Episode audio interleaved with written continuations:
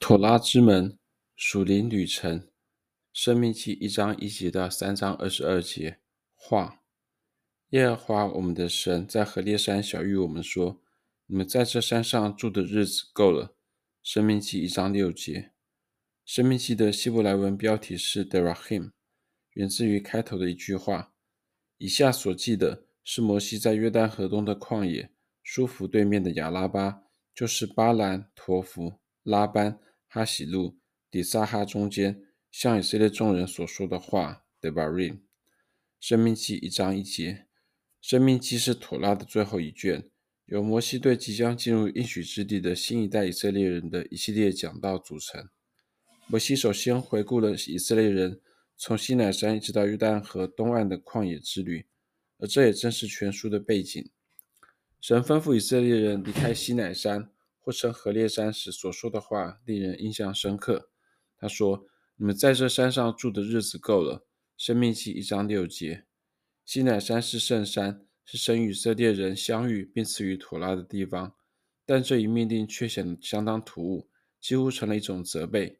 而在接下来的经文中，同样的语气仍在继续，要起行转到亚摩利人的山地。生命记一章七节。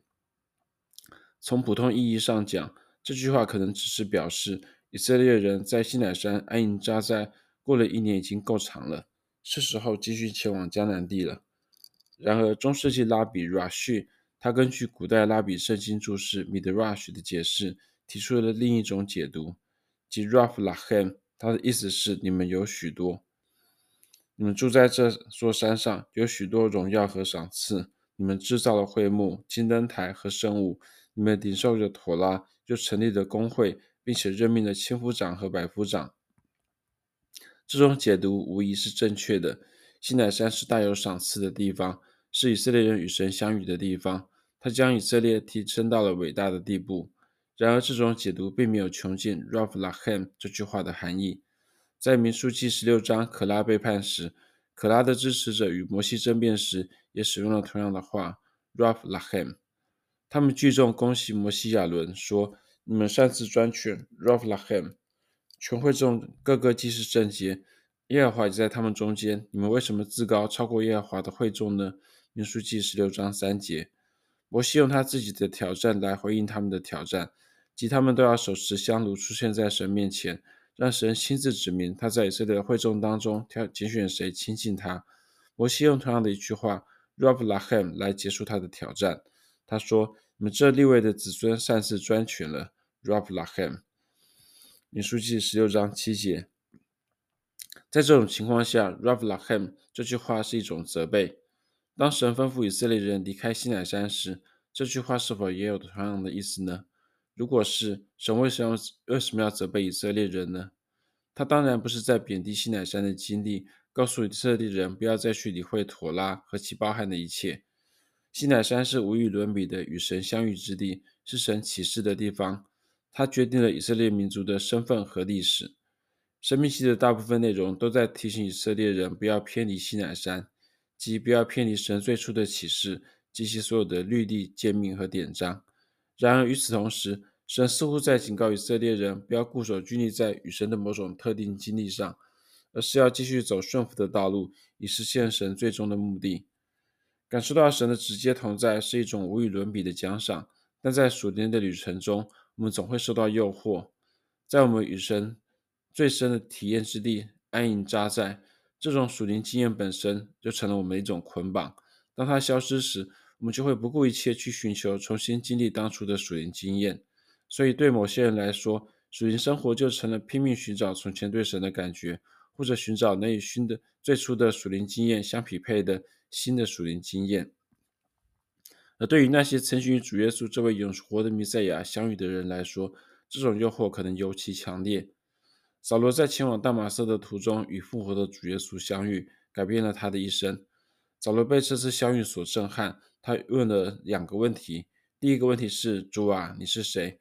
使徒行传二十二章八节。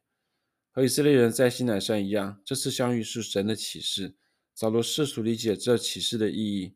当他意识到从天上对他说话的人就是主耶稣时，扫罗他作为一个优秀的法利赛拉比问了第二个问题。他问：“主啊，我当做什么？使徒行传二十二章十节。而这正是西乃山的教训，也就是神圣的启示，并不是旅程的终点，而是新旅程的起点。主耶稣各对扫罗说：“起来，进大马色去，在那里就要将所派你做的一切事告诉你。”使徒行传二十二章十节。主耶稣仿佛在对扫罗说：“Ravlahem，这次超自然的相遇对你来说已经足够了。现在你必须完成我呼召你去完成的使命。”扫罗最初与主耶稣的相遇，蕴含着他毕生侍奉的种子，因为正是在这里，他遇到了永活的弥赛亚、万有之主的耶稣。扫罗在书信中对弥赛亚的崇高描述，正是源自于他所看见耶稣的异象，这也为他对外邦人的使命提供了动力。如果主耶稣是从天上启示下来的主，那么他就是全人类的主，既是外邦人的主，也是犹太人的主。主耶稣在通往大马色的路上自我启示，进而差遣扫罗到外邦人那里去。当神吩咐以色列人离开西乃山，他们离开了出埃及旅程的最高峰。神以此教导我们，在我们属灵旅程的最高峰，要问神两个问题：主啊，你是谁？和主啊，我当做什么？我们不应该在我们的属灵经历中安营扎寨，也不应该用我们的余生来试图恢复我们的属灵经历。在吩咐以色列人离开西乃山后，神说。如今我将这地摆在你们面前，你们要进去得这地。申命记一章八节。属灵旅程并不是在漫长的旷野旅程中与神的几次戏剧性相遇，相反的，它是由与神相遇所开启的旅程。